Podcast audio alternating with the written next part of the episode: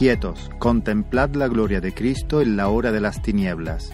Mensaje de la palabra de Dios por el pastor Abraham Sanz en la Iglesia Evangélica Bautista de Córdoba, España, 3 de octubre de 2021.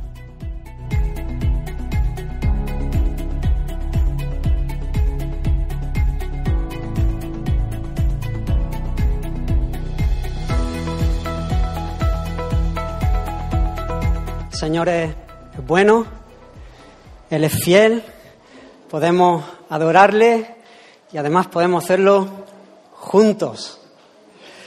Tenemos un Dios precioso, glorioso. Él es un poderoso Salvador. El Salvador poderoso. Pero es verdad que a lo largo de la historia ha habido momentos donde pareciera que las tinieblas se tragan cualquier esperanza de que el bien triunfe. Parece que la noche se hace tan, densa, tan oscura, que cuesta creer que haya posibilidad para permanecer en la fe, que haya esperanzas de que al final el bien prospere, triunfe. A veces a nivel general, a veces a nivel individual. ¿Recordáis en tiempos de Elías? Esta es la oración del profeta, del hombre de Dios, de aquel que había sido usado de una manera espectacular, un momento antes, allí delante de los profetas de Baal, donde Dios hizo descender fuego del cielo. Y él dijo, Señor, a tus profetas han dado muerte y tus altares han derribado y solo yo he quedado y procuran matarme. Dios le responde a esa oración y Él le hace levantar su mirada por encima de las circunstancias que está viviendo y ver una realidad que es inmutable. El Señor le dice, yo, yo, yo, yo me he reservado a siete mil hombres que no han doblado su rodilla delante de los Baales. Soy yo el que me he reservado un remanente. Él es potente, él es poderoso para salvar. El mundo camina en su locura hacia su propia destrucción, queriendo destruir todo lo que tenga que ver con Dios, queriendo quitar a Dios de la escena. Como dice el Salmo 2, se levantaron los reyes de la tierra y príncipes consultarán unidos contra Jehová y contra su ungido, diciendo, rompamos sus ligadoras y echemos de nosotros sus cuerdas. No queremos saber nada de él. Démosle la espalda, montémonos nosotros nuestro propio reino. Él viene a cortarnos el rollo, no queremos saber nada de Él. Y así nos va. Y así está el hombre. Hoy muchos de nuestros hermanos están sufriendo persecución solo por el hecho de confesar a Cristo como Señor.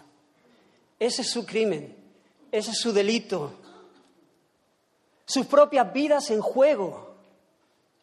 Y no solo las suyas, sino las vidas de sus seres queridos, que es aún más doloroso hermanos sufriendo en prisiones, siendo ejecutados, viendo cómo matan a sus propios hijos y abusan de sus esposas y de sus hijas.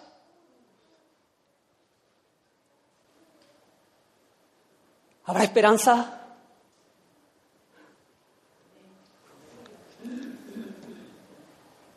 En medio de tanta oscuridad, eso está pasando hoy.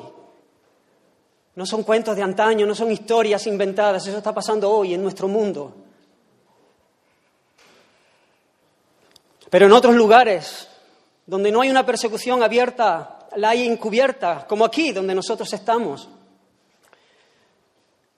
Donde los gobernantes se jactan y se juntan para llegar a acuerdos que atentan contra el diseño y con el propósito, contra el propósito que Dios tiene para nosotros, para el hombre, para la mujer. Quieren quitar a Dios y colocarse a ellos mismos como el fin último de todas las cosas y bajo la bandera de la tolerancia y de la libertad, se arrincona de una manera creciente a aquellos que han decidido rendir sus vidas a Cristo. Cada vez más se ponen trabas para compartir abiertamente el Evangelio. No se dice así, no se prohíbe abiertamente, pero cada vez son más los obstáculos que se levantan porque muchos piensan que es un mensaje intolerante. ¿Pecado? Salvador, único Salvador.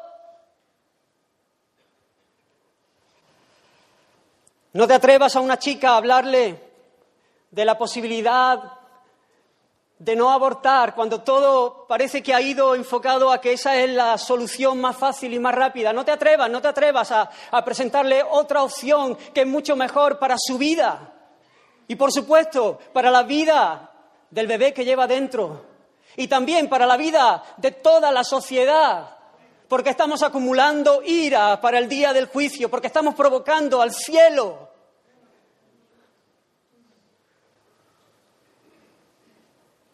No le digas a nadie que la conducta en la cual está andando es pecaminosa y le va a destruir, porque pareciera que es un atentado contra él.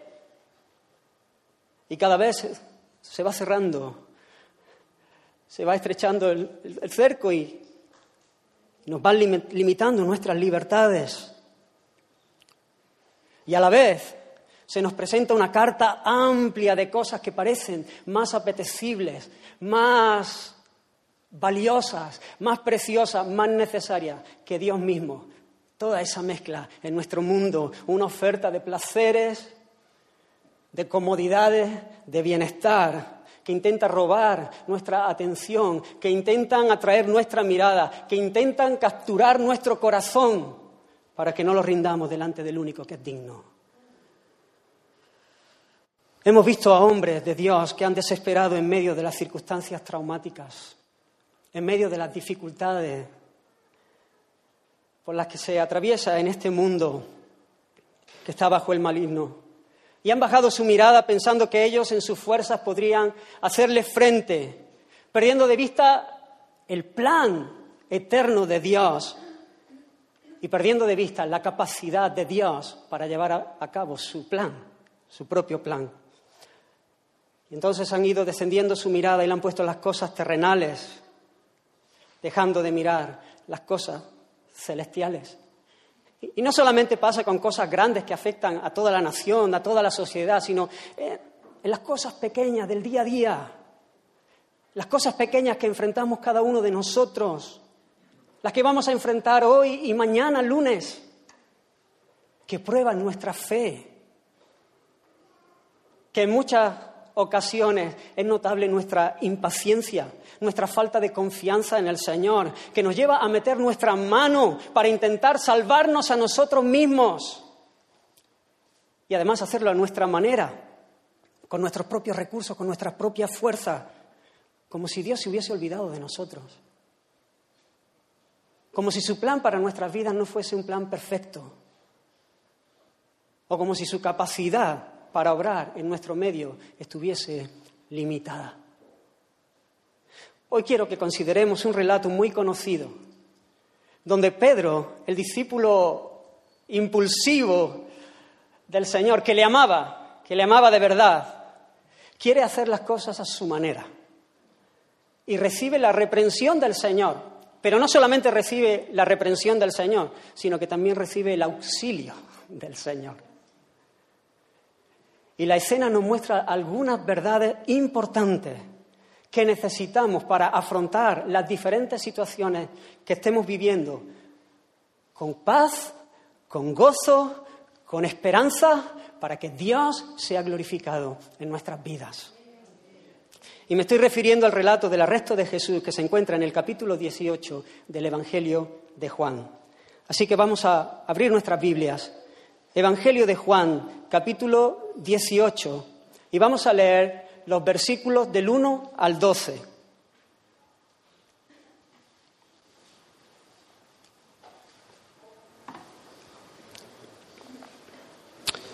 Y dice la palabra del Señor, habiendo dicho Jesús estas cosas, salió con sus discípulos al otro lado del torrente de Cedrón, donde había un huerto, en el cual entró con sus discípulos. Y también Judas, el que le entregaba, conocía aquel lugar porque muchas veces Jesús se había reunido allí con sus discípulos. Judas, pues, tomando una compañía de soldados y alguaciles de los principales sacerdotes y de los fariseos, fue, allí con linternas y antorchas y con armas. Pero Jesús, sabiendo todas las cosas que le habían de sobrevenir, se adelantó y les dijo, ¿a quién buscáis? Le respondieron a Jesús Nazareno. Jesús les dijo, yo soy. Y estaba también con ellos Judas, el que le entregaba. Cuando les dijo, yo soy, retrocedieron y cayeron a tierra. Volvió pues a preguntarles, ¿a quién buscáis? Y ellos dijeron, a Jesús Nazareno. Respondió Jesús, os he dicho que yo soy. Pues si me buscáis a mí, dejad ir a estos, para que se cumpliese aquello que había dicho, de los que me diste, no perdí ninguno. Entonces Simón Pedro, que tenía una espada, la desenvainó e hirió al siervo del sumo sacerdote y le cortó la oreja derecha. Y el siervo se llamaba Malco. Jesús entonces dijo a Pedro, mete tu espada en la vaina. La copa que el Padre me ha dado, ¿no la he de beber? Entonces la compañía de soldados, el tribuno y los alguaciles de los judíos prendieron a Jesús y le ataron.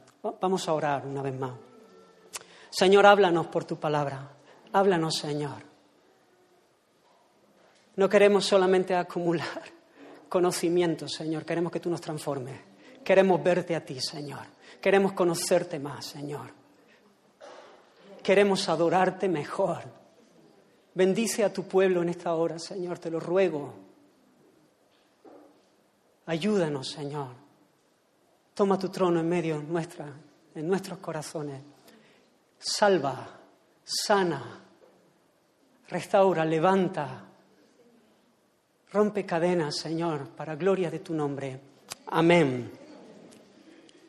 Es un momento difícil. Es una hora de, de densa oscuridad. Es una hora de tinieblas. Jesús mismo lo dijo en, en este mismo relato que en el Evangelio de Lucas, hablando del arresto de Jesús, él mismo dijo, mas esta es vuestra hora y la potestad de las tinieblas. Es una hora difícil, es una hora crítica. El mal estaba desatado. Lo que estaba sucediendo era la mayor injusticia que jamás se haya cometido. La escena es una muestra inequívoca de la condición del hombre sin Dios, de su maldad, de su locura, de su esclavitud, de la actividad del príncipe de este mundo que odia a Dios. Los pecadores, mira la escena, los pecadores, los culpables, los que no pudieron tirar ni una sola piedra contra aquella mujer sorprendida en adulterio porque fueron acusados por sus propias conciencias. Aquellos son los que están queriendo llevar a la muerte al santo, al justo, al único hombre justo que ha existido jamás. El cuadro es muy triste. El cuadro es provocador, pero el cuadro también es glorioso. Aquella compañía de soldados con el tribuno, con los alguaciles, de los principales sacerdotes y de los fariseos, y Judas, uno de los doce a la cabeza. Fíjate la escena, allí van con sus lámparas, con sus antorchas, en medio de la noche, para buscar a aquel que es la luz del mundo. No solo con lámparas y con antorchas, sino con palos, con armas, como si de un delincuente se tratase, sin apreciar lo que durante todo su ministerio público se ha hecho evidente que Él es el príncipe de paz. La escena termina llevándose a Jesús atado y los discípulos huyendo, llevándose a Jesús atado para ser juzgado. Bueno, para ser juzgado no, para ser condenado. El juicio simplemente fue un paripé bochornoso para condenar a Jesús a muerte pero allí se lo llevan para matarlo. Los discípulos salen corriendo, llenos de temor, y cualquiera pudiera concluir, llegar a la conclusión de que una vez más el mal triunfa, el mal vence. Es un momento difícil, es un momento oscuro. Y ahora quiero que centremos nuestra atención en Pedro. Pedro, el Señor Jesús le ha dicho, Pedro, mete tu espada en la vaina. Y el Señor Jesús le ha dicho que meta su espada en la vaina porque Pedro ha sacado su espada de la vaina. En medio de esa hora difícil, en un arrebato de valentía y de amor por el Señor, pero falto de luz, falto de fe, Él se dispone a ir en su fuerza, Él se dispone a ir en su capacidad, Él se dispone a usar sus armas contra aquella compañía de soldados que vienen delante del Señor para llevárselo. Según el relato de Lucas, dice que viendo a aquellos que estaban con Jesús, los discípulos, lo que había de acontecer, viendo que la cosa se estaba poniendo bien fea, le dijeron, Señor, heriremos a espada.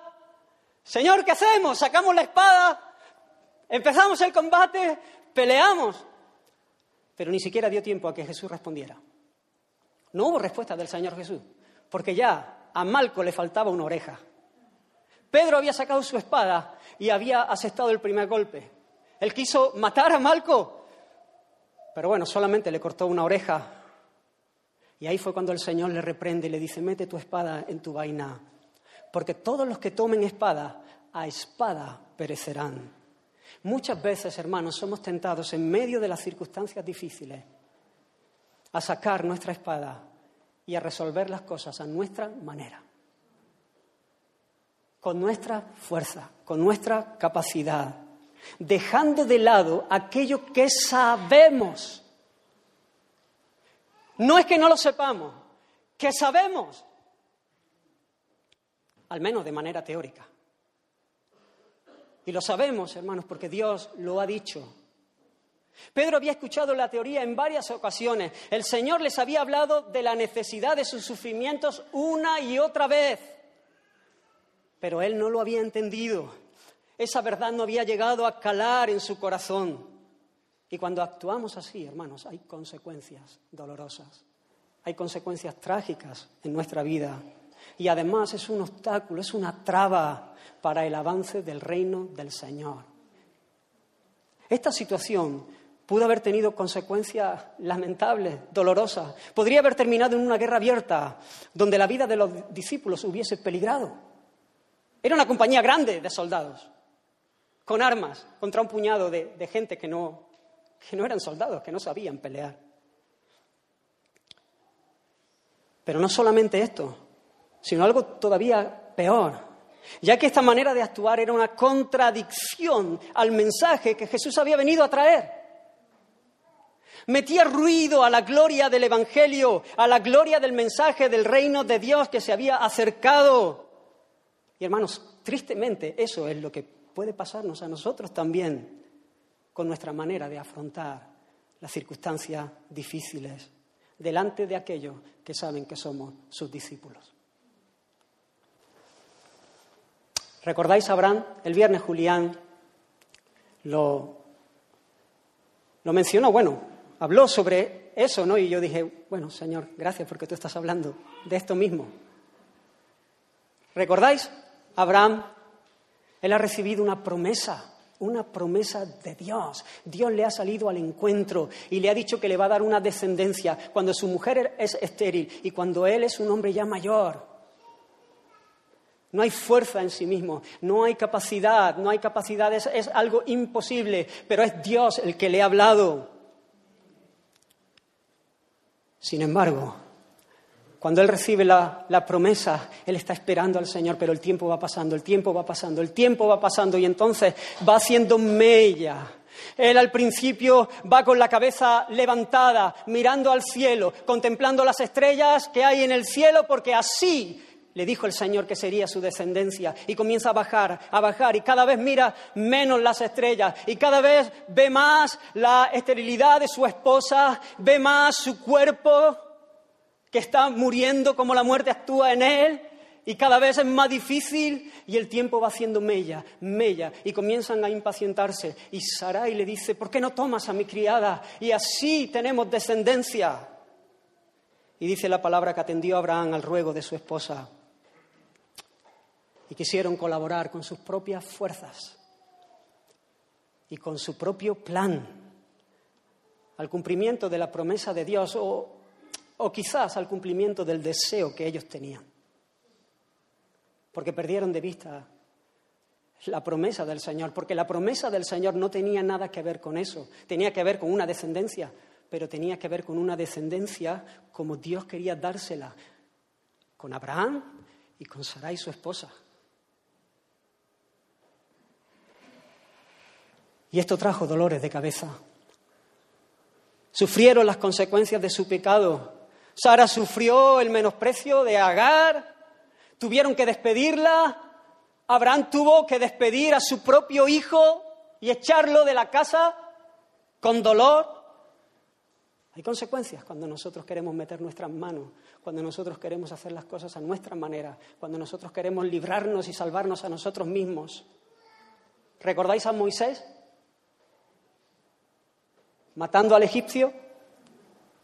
En Hechos, cuando Esteban está haciendo la defensa, su defensa, antes de ser apedreado, él dice, él pensaba, hablando de Moisés, cuando mató al egipcio, que sus hermanos comprendían que Dios les daría libertad por mano suya, mas ellos no lo habían entendido así. Así que cuando Moisés mató a aquel egipcio, él pensó que sus hermanos comprenderían que Dios les iba a dar libertad a través suya.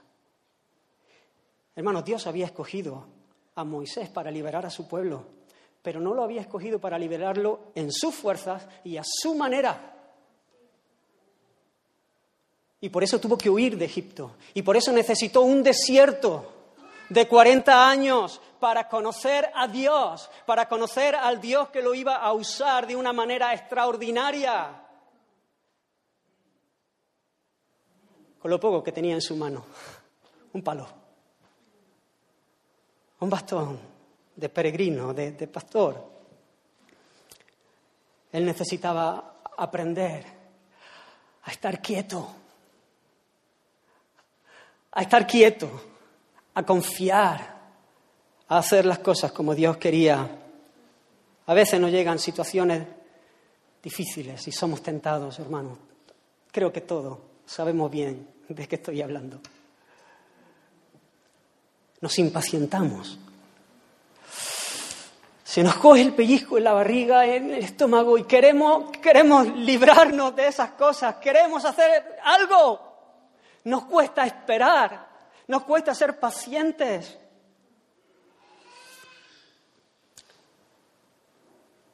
Y nos damos cuenta que la situación no mejora, sino al contrario, se agrava cada vez más.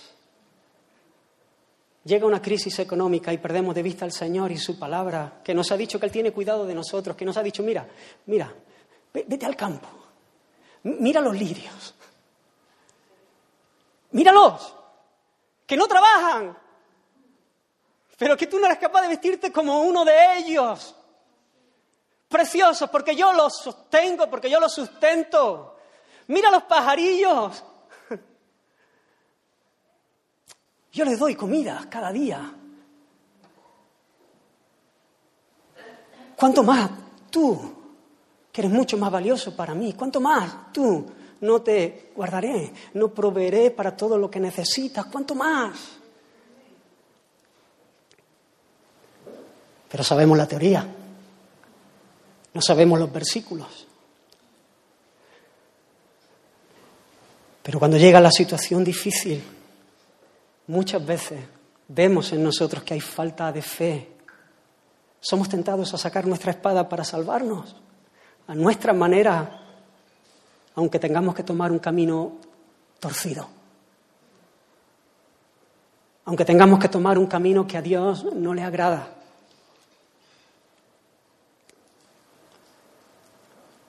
Todos los cristianos van a decir, convencidos, que el Señor es nuestro pastor, que el Señor me guarda, que el Señor provee. Todos, todos sin excepción. No hay un cristiano que diga que Dios no provee. Pero hermanos, en el momento de la de la noche, de la oscuridad. Cuando te sientes entre la espada y la pared, nuestra fe es probada. Y muchas veces en medio del apuro defraudamos,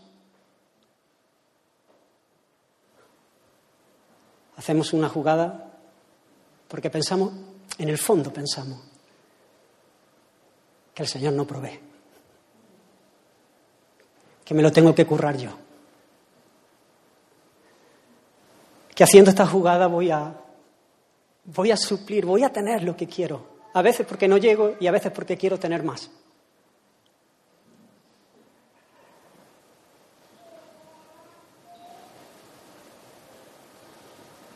Y no guardando el domingo y, estando nada más que para trabajar y para esto. No porque mi trabajo tenga que trabajar el domingo, sino porque quiero más. Y nos pasa como a, al pueblo de Israel en, en el desierto, después de haber salido de Egipto, que nuestro maná, cuando llegas el día de reposo a cogerlo, está... No hay. Y si hemos cogido doble porción durante el día, está podrido. Porque hay que aprender una lección. Dependencia, dependencia.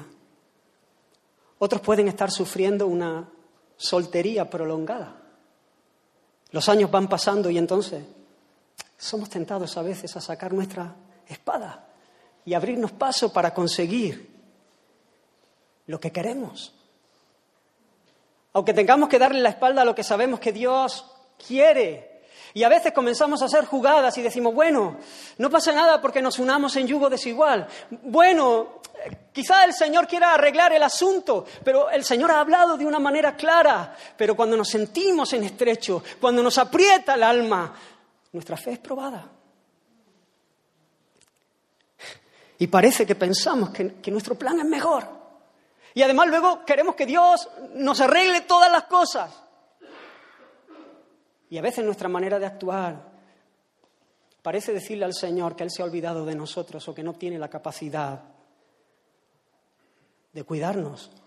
Hasta hermanos, en nuestra propia santificación podemos ser tentados a sacar nuestras almas. Y queriendo ser mejor de lo que somos, a veces por amor al Señor, por un amor genuino, y otras muchas por un, orgullo camuflado, nos imponemos penitencias.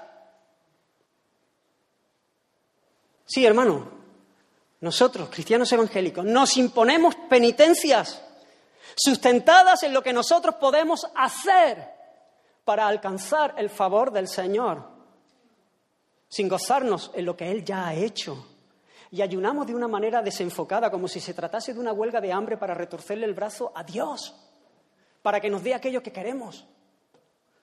O aumentamos nuestro tiempo de oración o nuestro compromiso en el servicio. Y, cuando uno se siente mal y cuando ha tropezado, entonces dice, no, yo, yo voy a hacer esto más, voy a hacer más esto. Y entonces comienza como a pagar, como a hacer las cosas para acumular mérito. Esos son armas carnales. Esa es nuestra fuerza. No es así. Nuestro servicio, nuestra búsqueda del Señor no es para ganar mérito, es como el resultado de haber conocido al Dios de toda gracia y estar agradecido. No es para, es por, es por, es por, es porque Dios nos ha bendecido de una manera que sobrepasa nuestro entendimiento, nuestra capacidad de, comprender. También puede pasarnos a la hora de llevar a cabo el ministerio, la tarea que el Señor ha puesto en nuestras manos. A veces hay iglesias, ¿no? Y, iglesias pequeñas, y, iglesias en lugares donde parece que la cosa está estancada, que no pasa nada que, no hay fruto, que, están saliendo a predicar el Evangelio, pero parece que no, que no pasa nada y hay frustración. Y eso puede llevar a querer usar otros métodos, métodos que parecen funcionar en este mundo. Y nos pasa como al pueblo de Israel, cuando quisieron transportar el arca y llevarla a Jerusalén, esa primera vez. ¿Recordáis? Quisieron llevar el arca a Jerusalén y ¿sabéis cómo la llevaron? en un carro nuevo, dice la Escritura, como lo habían llevado los filisteos. Cuando Dios les había dicho que así no se transportaba el arca, que el arca tenía que ir sobre los hombros de los levitas. Pero ellos imitaron la manera de los filisteos, la manera del mundo, y muchas veces nosotros, los creyentes, estamos imitando las maneras de actuar, las estrategias del mundo. Esa primera, ese primer intento de llevar el arca a Jerusalén acabó en tragedia, porque aquel carro tropezó y entonces Usa, uno, quiso echar mano para sostener el arca y murió. Y Dios juzgó, porque las cosas no son como nosotros queremos hacerlas, las cosas son como Dios ha dicho que sean, que se hagan.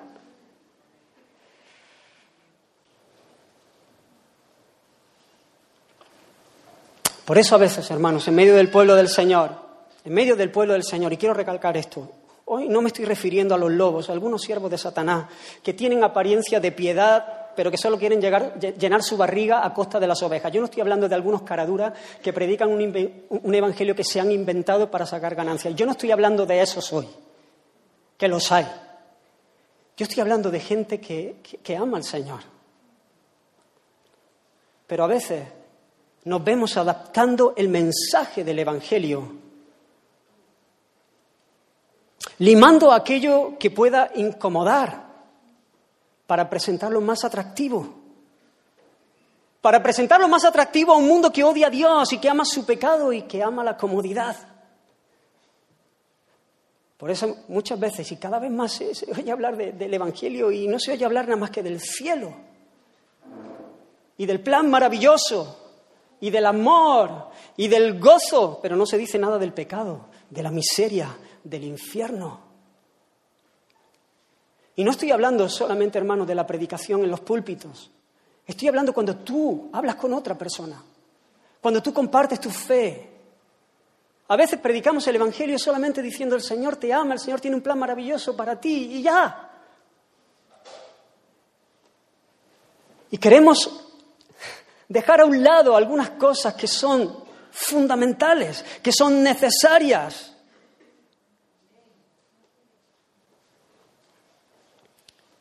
Hermanos, es imposible ver la gloria de la buena noticia sin entender la mala noticia.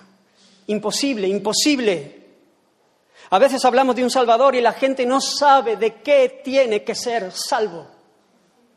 Sí, a veces entienden que el Señor puede ser un ayudador para resolverme algunos problemas que tengo aquí y ahora en esta vida. Al hacer esto quizás nuestros locales puedan llenarse. ¿Pero de quiénes? ¿De quiénes, hermano? ¿Acaso queremos locales llenos de una multitud que vengan a escuchar un mensaje que les haga sentirse bien, aunque no sea la verdad, aunque no sea lo que necesitan, aunque sea un mensaje que no les salva? ¿Agrada esto al Señor? Lo que el Señor quiere es adoradores, por eso nosotros queremos predicar el Evangelio que produce adoradores. Hermanos, el mensaje no es nuestro y no tenemos ningún derecho a diluirlo.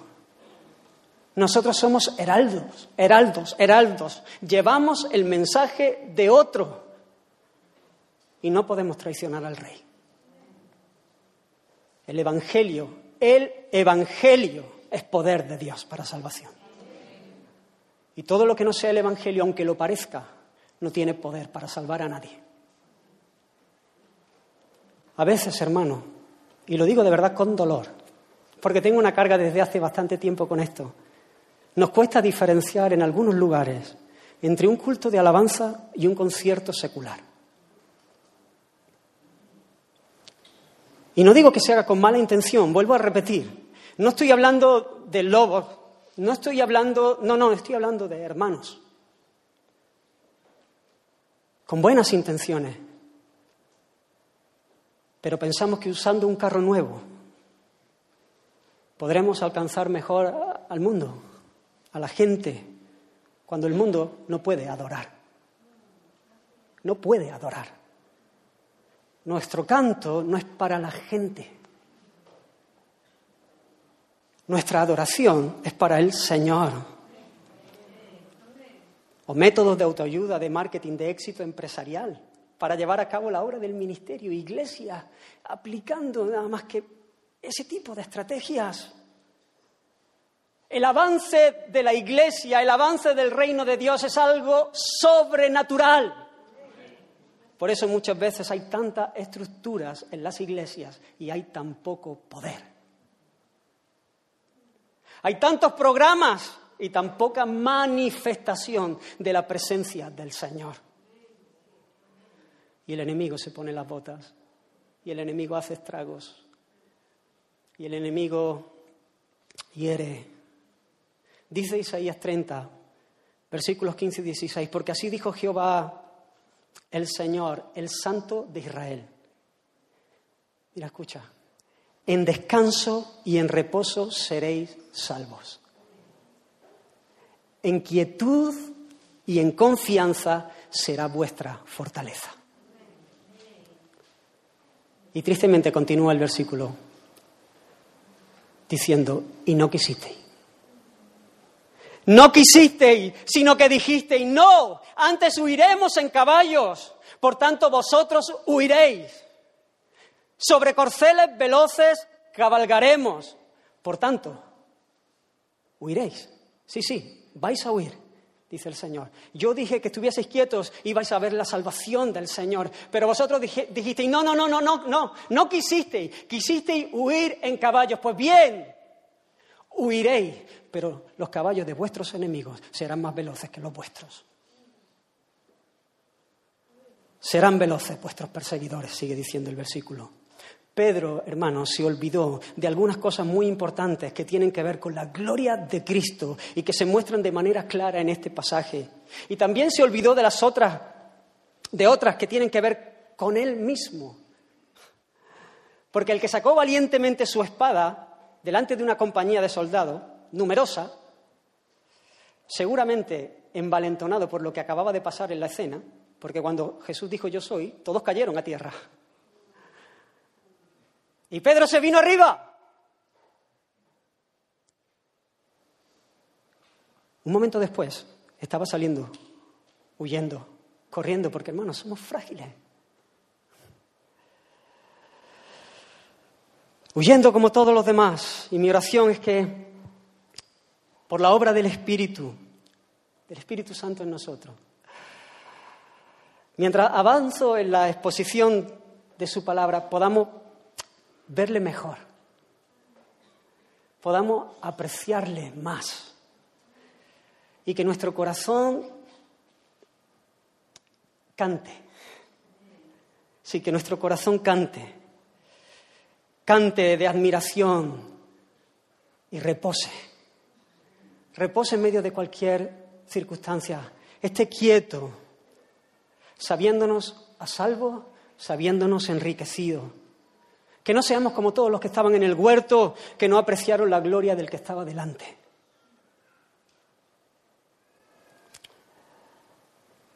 Que metamos nuestras espadas en la vaina, que dejemos de luchar en nuestra fuerza, para que podamos ver a Dios obrar más y más en medio nuestra como dijo el profeta Zacarías, no es con ejército, no es con fuerza, sino con mi espíritu, ha dicho Jehová de los ejércitos. Estad quietos y conoced que yo soy Dios. Seré exaltado entre las naciones, enaltecido seré en la tierra. ¿Cómo estás viviendo, hermano, las circunstancias por las que estás atravesando? ¿Está tu espada en la vaina o llevas la espada en la mano? Estás dando golpes desesperado por la situación que estás viviendo. Estás tomando caminos torcidos y lo sabes porque crees que es la única manera de escapar. ¿Cómo puedo estar quieto? ¿Cómo puedo permanecer en medio de la noche en reposo, en quietud, en descanso, en fortaleza? La respuesta es clara, viendo la gloria de Dios en Cristo, por el Espíritu, por medio de las Escrituras. Jacob vivió como un fullero, como un tramposo, siempre buscándose la vida para sacar provecho, siempre ingeniándosela, siempre haciendo regates a todos, hasta que tuvo un encuentro con el Señor en aquel valle de Jaboc. Y que luego llamó Jacob Peniel. ¿Por qué lo llamó así? Él llamó Peniel a aquel lugar porque vio a Dios cara a cara. Después de, de luchar con aquel hombre, el cual le preguntó su nombre, y él se lo declaró. Después Jacob le pregunta a aquel guerrero el nombre suyo y dice la escritura que Dios lo bendijo. Lo bendijo. ¿Cómo lo bendijo? Le declaró su nombre. Por eso, aquel lugar fue llamado Peniel, porque él vio a Dios cara a cara y fue librada su alma. Y ahora quiero que veamos al Señor. Hemos visto la circunstancia, la hora de las tinieblas. Hemos visto al discípulo del Señor, a Pedro. Y ahora quiero que veamos al Señor. Yo sé que en este pasaje hay un montón de detalles, pero quiero tocar algunas cosas, algunas cosas importantes para que nosotros podamos estar quietos, para que nosotros podamos esperar en el Señor. Y quiero que veamos la gloria de Cristo en esta noche difícil. Y vamos a centrarnos en las dos preguntas que el Señor hace y con sus respuestas. En los dos yo soy. Habéis visto que Él pregunta dos veces lo mismo. El primer yo soy que revela su nombre, revela su naturaleza divina. El Evangelio de Juan, eh, bueno, Juan mismo lo, dice en su Evangelio en el capítulo 20, él dice, estas cosas se han escrito para que creáis que Jesús es el Cristo, que Jesús es el Hijo de Dios. ¿Para qué? Para que creyendo tengáis vida en su nombre. Ese es el propósito y siempre está queriendo mostrar, bueno, solamente tienes que ver cómo empieza, ¿no? En el principio era el verbo. Él siempre está queriendo mostrar a Cristo su divinidad, su humanidad, su, misión. Por eso el Evangelio de Juan es muy específico en algunos detalles. Así que entramos en la escena, entramos en aquel huerto. Aquella compañía van a apresarle y Jesús dice que les sale al encuentro preguntándole, ¿a quién buscáis? ¿Vale? ¿Estás ahí? Es una compañía grande, que van con lámparas, aunque había luna llena, porque se estaba celebrando la Pascua, había luz, pero ellos pensaban que aquel hombre huiría. Entonces llevaban lámparas y antorchas. Pero no, no, no, no. Jesús no es alguien que va a huir, que se va a esconder. Jesús les sale, se le adelanta. Al responder ellos, de acuerdo a la orden que habían recibido, a Jesús Nazareno, Él les contesta con el primer yo soy. Y creo, hermanos, que de una manera clara esto apunta a su divinidad. Creo que es una referencia al nombre de Dios revelado a Moisés desde la zarza en Éxodo 3:14 y que ya en otra ocasión también el mismo Señor Jesús usó en referencia a sí misma cuando estaba disputando con los judíos y aquellos le decían, ¿te crees tú que eres mayor que nuestro padre Abraham? Y entonces él le dijo, antes de que Abraham fuese, yo era. No, no, yo fui. No, no, no. Él dijo, antes de que Abraham fuese, yo soy. Y cuando dijo yo soy, dice que allí quisieron tomar piedras para apedrearlo, quisieron quitarlo de en medio. Y hermanos, esto todavía se hace más claro al ir acompañado de una manifestación sobrenatural de su poder. Porque dice el texto que cuando él dijo yo soy, todos retrocedieron y cayeron a tierra. Nadie pudo echarle mano. Todos supieron de su fragilidad ante la gloria del eterno encarnado. Fijaos la escena, Él se adelanta. ¿A quién buscáis? A Jesús Nazareno. Yo soy, de repente, todos, y Judas, el que le entregaba, todos en el suelo.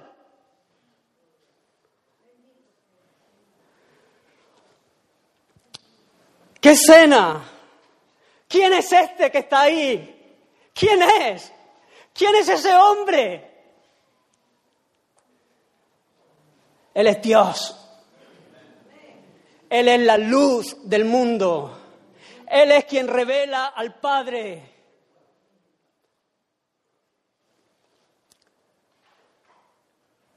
No, es, no son ellos quienes van buscándole a Él, es Él el que les ha salido al encuentro. El pueblo que andaba en tiniebla vio gran luz. Él es el verbo. Como dice eh, eh, en Juan en el capítulo 1, en el principio era el verbo y el verbo era con Dios y el verbo era Dios. Este era en el principio con Dios. Todas las cosas por Él fueron hechas y sin Él nada de lo que ha sido hecho fue hecho. Él es el eterno. En Él estaba la vida y la vida era la luz de los hombres. La luz en las tinieblas resplandece. Nos dice que en el Hijo estaba la vida y esto quiere decir la plenitud de la esencia divina. De la vida de Dios, hermanos, es que fluye toda clase de vida. No hay vida que no fluya de Dios, de la vida de Dios. Él es el origen y Él es la causa de todo lo creado.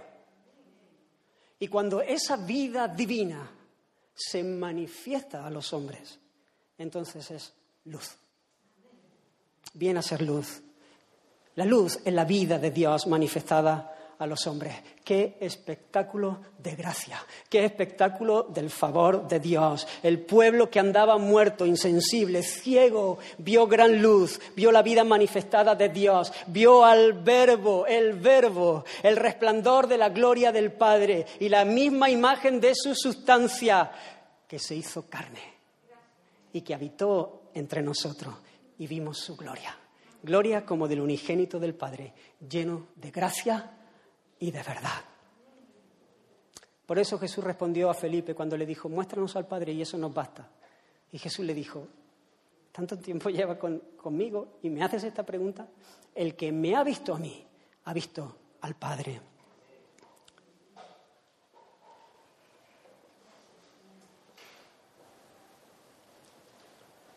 Como hemos dicho, no solamente Él pronuncia su nombre, sino que lo acompaña de señales milagrosas, de una señal milagrosa que lo confirman. Juan en su Evangelio habla de cada milagro como señal, para que la atención no, no se quede en el hecho en sí, sino que cumpla el propósito que tiene, que es apuntar, que es mostrar a la gloria del autor, del que lo hace, su manera de actuar, da testimonio de quién es. Jesús mismo lo dijo, las obras que yo hago en nombre de mi Padre, ellas dan testimonio de mí. ¿Puedes ver su gloria? Él es el verbo, Él es la luz del mundo, Él es el que nos revela al Padre. Y esa, hermanos, es nuestra mayor necesidad. Esa es la vida eterna, esa es la vida abundante. Y además, hermanos, Él es el rey que gobierna la escena en todo momento. Él gobierna la escena. Él es el rey soberano, sabiendo todas las cosas que le habían de acontecer, dice, que le habían de sobrevenir. Él sabía todas las cosas y sabe lo que va a pasar no solamente porque Él es omnisciente, que todo lo conoce y que para Él no existen los secretos, sino porque Él es el soberano que gobierna. Porque Él es el soberano que gobierna la escena para el cumplimiento de lo que ya estaba decretado por el Padre. Aquel hombre es el que gobierna la escena, tiene el control. Ese es nuestro rey. Él fue entregado por el determinado consejo, como dice en Hechos, y anticipado conocimiento de Dios. El mal no está en control, el mal no está venciendo, el mal no tiene el poder para lo que se propone, solo lo parece. Y el hecho de que todos los enemigos estén postrados en la tierra evidencia que Jesús gobierna, porque Él es el Todopoderoso. Con solo pronunciar su nombre, todos sus enemigos caen delante de Él. Hermanos, es la hora de las tinieblas, porque el cielo así lo ha dispuesto. Y el cielo también ha dispuesto lo que tú estás atravesando hoy. No, no, no, no. No le pasa desapercibido, no, no se ha despistado el Señor.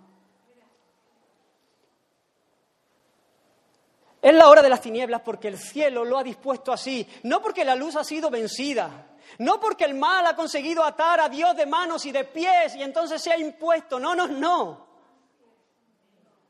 sino porque es el Señor el que gobierna la escena. Lo ha establecido así para la consumación de su plan eterno. Ellos habían querido echarle mano mucho antes, mucho antes. Una y otra vez, si tú lees los evangelios, te vas a dar cuenta que una y otra vez ellos quisieron quitarlo de en medio, quisieron apedrearlo, quisieron echarle mano, pero no pudieron. ¿Sabéis por qué no pudieron? La Biblia lo dice, porque no había llegado su hora. Porque es Dios quien pone la hora. Esta escena deja muy claro que es Él el que se entrega voluntariamente. Que es Él el que controla. Yo pongo mi vida para volverla a tomar. Nadie me la quita. Nadie me la quita, sino que yo de mí mismo la pongo. Tengo poder para ponerla y tengo poder para volverla a tomar. Ese es nuestro Dios. Ese es nuestro Salvador. Es Dios hecho hombre. Es la luz del mundo. Es el soberano que reina, que gobierna en medio de la escena. ¿Por qué si tiene todo el poder? Y gobierna la escena, permite este atropello. ¿Por qué permite esta injusticia si Él tiene todo el poder para derribar a sus enemigos? Pues hermanos, todos lo sabemos, por pura misericordia. Amor sublime que sobrepasa nuestro entendimiento. Y aquí quiero entrar en el segundo yo soy. Porque parece que la escena se repite. Y cuando lees el texto pareciera que no tiene mucho sentido que Jesús, justamente cuando todos caen, de repente vuelva a repetir la misma pregunta, vuelva a hacerle la misma pregunta. ¿A quién buscáis? Bueno, Jesús, ya te lo han dicho. ¿No te enteraste la primera vez? No tiene todo el sentido y, me, emocionaba al al estudiar este pasaje y poder ver esto, eh, es que tenemos un Señor que es que no podemos comparar con nada ni con nadie. Tiene todo el sentido. El Señor dice, ¿a quién buscáis? ¿A quién buscáis? Y sabe, ellos vuelven a repetir la orden que tienen, a Jesús Nazareno. Y vuelve a repetir el segundo, yo soy. Él le dice, os he dicho que yo soy, pero fíjate ahora, porque este segundo yo soy ya no estaba apuntando a su divinidad, a su naturaleza, ahora está apuntando a su misión, a su humanidad. ¿Por qué el Dios eterno está encarnado, está dejándose arrestar en ese momento? Os he dicho que yo soy. Pues si me buscáis a mí, mira cómo sigue deja ir a estos. ¿Te emociona? Para que se cumpliese aquello que había dicho, de los que me diste, no perdí ninguno. Ahora nadie cae, hermanos. Ahora solo enfatiza en que Él es el único que tiene que ser arrestado. Él es el único que va a poner su vida para salvar a los suyos. Yo soy el buen pastor. El buen pastor su vida da por las ovejas. Él es el Cordero de Dios que quita el pecado del mundo. Por eso vino a vivir entre nosotros, como uno de nosotros. Ahí vemos su humanidad, su humillación. Él tuvo que humillarse para encarnarse no estimó el ser igual a Dios como cosa que aferrarse, sino que se despojó y se hizo como uno de nosotros.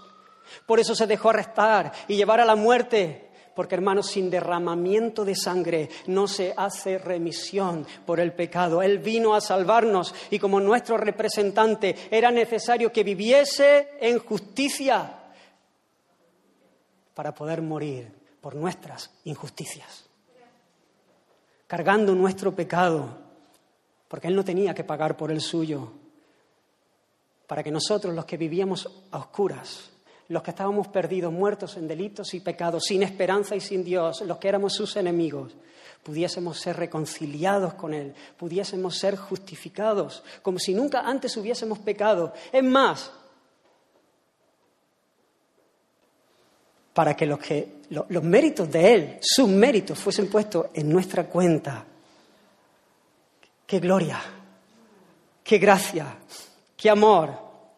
Este sufrimiento no es caprichoso, era necesario. Este no es el sufrimiento que vienen a, llevarlo a aquellos soldados, a aquellos judíos, a aquellos romanos. No, no, no, no. Esta es la copa que el Padre le había dado. Eso dice. La copa que el Padre me ha dado no la he de beber. Él está siendo obediente hasta la muerte, entregándose por amor al Padre, por amor a nosotros, por amor a los pecadores. En la copa de la ira de Dios, la ira de Dios, lo que merecíamos nosotros, lo que merecían nuestros pecados. Y el Señor había decidido beberla con mucho dolor y también con agrado con mucho dolor y con agrado, porque el Señor dijo, el hacer tu voluntad me ha agradado.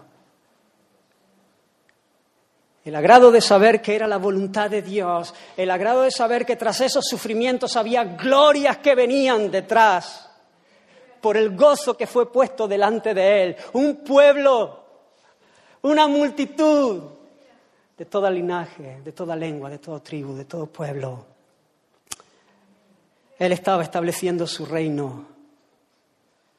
Él se tragó el infierno para que tú pudieses gustar el cielo. Él cargó el justo castigo de la ira de Dios para que tú disfrutases de su beso. Él estaba estableciendo su reino en nuestros corazones, un reino espiritual en el corazón de los hombres que se rinden voluntariamente ante Él al recibir la vida por el Espíritu, el nuevo nacimiento y ver la gloria del príncipe de paz. No es con la espada con lo que Él viene a doblegarnos, sino con su amor. Mira a Malco. Una vez más el Señor Jesús haciendo un bien a uno de sus enemigos. Él viene a apresarlo. ¿Y cuánto me gustaría preguntarle a él algo de, de esas emociones que pudo experimentar ese hombre, ¿no? Parece que va de los primeros ahí en la fila para, para echarle mano a Jesús, pero ya ha estado en el suelo, ya, ha estado, ya se ha puesto de pie, ya le han cortado una oreja y ahora llega el hombre que van a detener y le toca y le sana. Y digo, ¿qué se le pasaría a este hombre? Qué espectáculo de amor, de gracia. Qué amor el de nuestro Rey amor inmutable, amor que no cambia a pesar de nuestras meteduras de patas. ¿Sabes? Jesús no se olvidó de Pedro. Jesús le dijo, mete la espada en tu, en tu vaina. Estate quieto, yo te salvo. Que yo te guardo. Que yo soy tu amparo y tu fortaleza. Que yo soy tu pronto auxilio en la tribulación que yo soy tu escondedero. Amor que no cambia a pesar de nuestros pecados, de nuestras inconsistencias, de nuestras crisis de fe, de nuestra desmedida confianza en nosotros mismos, que nos lleva a, luchar en nuestra fuerza, o de nuestros temores que nos lleva a correr y a escondernos.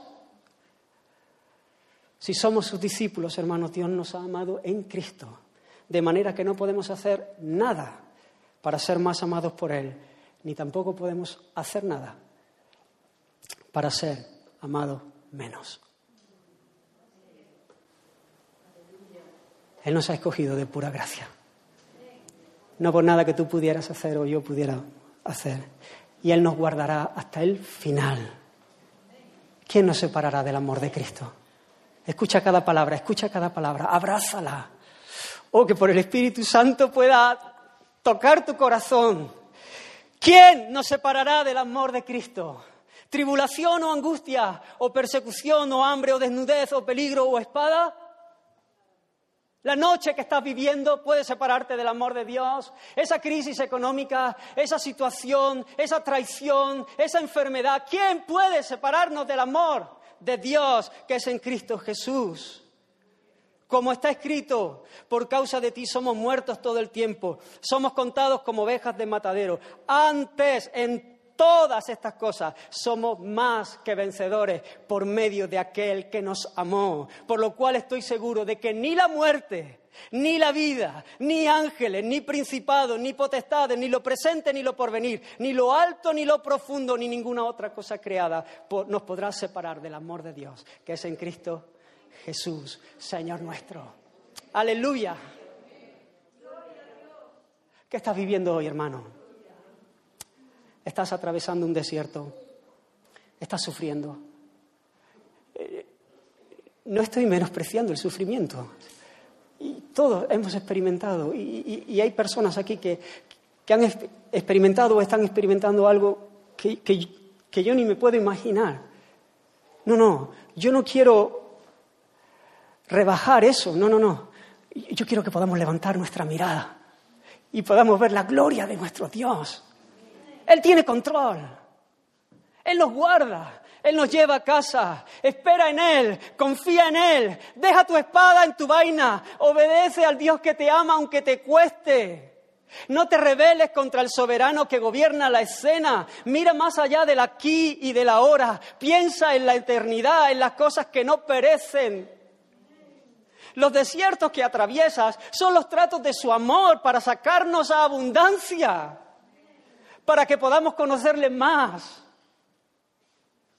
para que aprendamos la lección de las lecciones, que es dependencia. En el desierto no hay brillo, no hay luces, no hay nada que nos distraiga, no hay nada, nada, nada, arena, arena, arena, arena, arena. Y allí somos conscientes de nuestra necesidad de Él para todo. Que por cierto es la misma necesidad que tenemos cuando estamos en la ola de la cresta. Simplemente que nos empanamos y nos distraemos. Y Él nos tiene que, en su amor, llevarnos y disciplinarnos muchas veces para que podamos verle el Señor nos guarda, hermanos.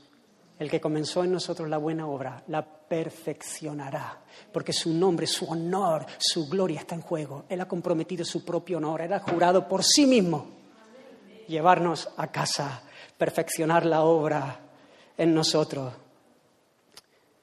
Y si siendo enemigos fuimos reconciliados con Él por la muerte de su Hijo, en un precio barato, Cristo se entregó y murió y fue reventado por el Padre. Mucho más, mucho más. Estando ya reconciliados, siendo hijos, seremos salvos por su vida. Porque nuestro rey no se quedó en aquel sepulcro, sino que se levantó poderoso de la muerte, triunfando sobre ella para salvarnos. Jehová es mi pastor. Jehová es nuestro pastor y nada nos faltará. En lugares de delicados pastos, Él nos hará descansar. Junto a aguas de reposo nos pastoreará, confortará nuestra alma, nos guiará por sendas de justicia por amor de su nombre. Aunque ande, aunque andemos en valle de sombra de muerte, no temeremos mal alguno, porque tú estarás con nosotros. Tu vara y tu callado nos infundirán aliento. Tú preparas mesa delante de nosotros en presencia de nuestros angustiadores. Unge nuestra cabeza con aceite. Nuestra copa está rebosando.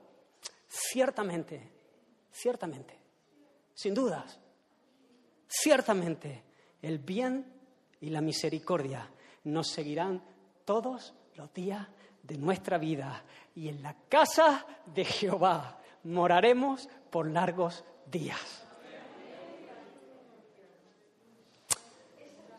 Él nos guiará aún más allá de la muerte.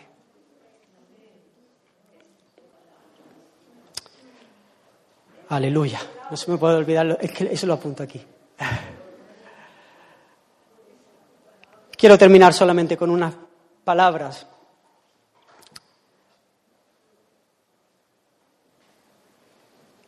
Jesús antes de llegar a, a este momento les dijo a sus discípulos, velad y orad para que no entréis en tentación.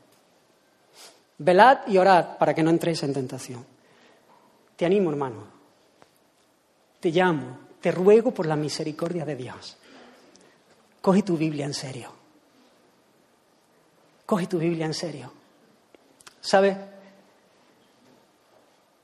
Vivimos en, en, la hora difícil. Vivimos en un mundo hostil. Hay una, hay, hay una pelea hay una batalla que es real. Esto no es, hermanos, hay que pelear. Te ruego, toma en serio la palabra del Señor. Abre las escrituras. ¿Has visto? El Señor Jesús. Todo lo que estaba escrito era necesario que se cumpliese. Se cumplió perfectamente y hoy podemos descansar de la misma manera en que lo que Dios ha dicho en su palabra, que es verdad, se va a cumplir. Que todas sus promesas son sí, amén, son seguras para nosotros.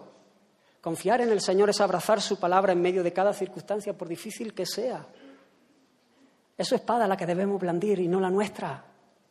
Es su espada la que debemos llevar. La espada del Espíritu, que es la palabra de Dios. Hermano, no se puede velar de otra manera. No se puede orar bien si no velamos bien. Y no podemos velar bien si no meditamos en las Escrituras. Si no vamos a Él y le buscamos para que Él nos haga entender y no seamos como Pedro, que sabía, que había oído, que conocía, que te podía decir el versículo, pero que no había entendido, que no había calado, que esa verdad no había llegado a profundizar, a anclarse en el corazón, Él no había depositado su fe en esa verdad. Y hermanos, eso se hace estando en intimidad con el Señor, buscándole eso en la obra del Espíritu Santo. Él abre nuestros ojos para que podamos conocerle, para que podamos entender él es el que sostiene nuestra fe.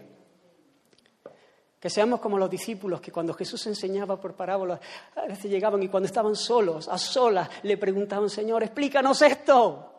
Haz lo mismo, hermano. Métete en tu cuarto y dile, Señor, explícame esto. Hazme entender estas cosas, Señor. De manera que yo pueda vivir en paz, en calma, en gozo. Que yo pueda, Señor, ser un reflejo de tu gracia. Que otros cuando puedan verme a mí vivir sabiendo que soy tu discípulo, Señor, puedan nuestra conducta, nuestra manera de vivir pueda adornar el mensaje del Evangelio y no meter ruido y no ser un estorbo.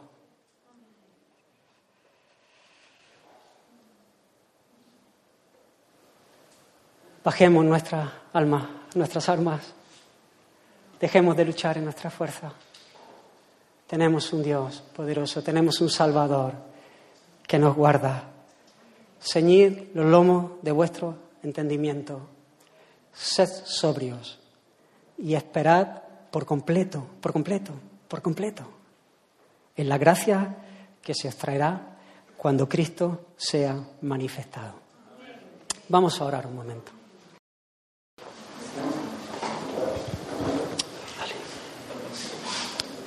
Bendito eres, Señor. Te exaltamos, Señor. No hay nadie como tú, Señor. Gracias por tu salvación, Señor. Gracias por tu presencia en medio nuestra, Señor. Señor, te, te ruego que tú sigas tocando nuestros corazones, Señor. Te ruego, Señor, de manera especial por aquellas personas que están, que están sufriendo. Señor, te ruego por aquellos de mi hermanos, Señor, que, que pudieran haber tomado su espada en su fuerza. Están dando golpes, Señor. Y están sufriendo las consecuencias, Señor, de, de esa falta de, de fe, Señor. Te ruego que tú los atraigas a ti mismo. Te pedimos perdón, Señor, por haberlo hecho. Te pedimos perdón, Señor, por nuestra impaciencia, Señor. Por no querer, Señor, creerte, por no querer hacer las cosas a tu manera y querer imponer las nuestras. Sálvanos, Señor. Sigue abriendo nuestros ojos para que podamos verte, conocerte y nuestra alma sea librada. ¿Por qué no adoramos al Señor mientras respondemos a su palabra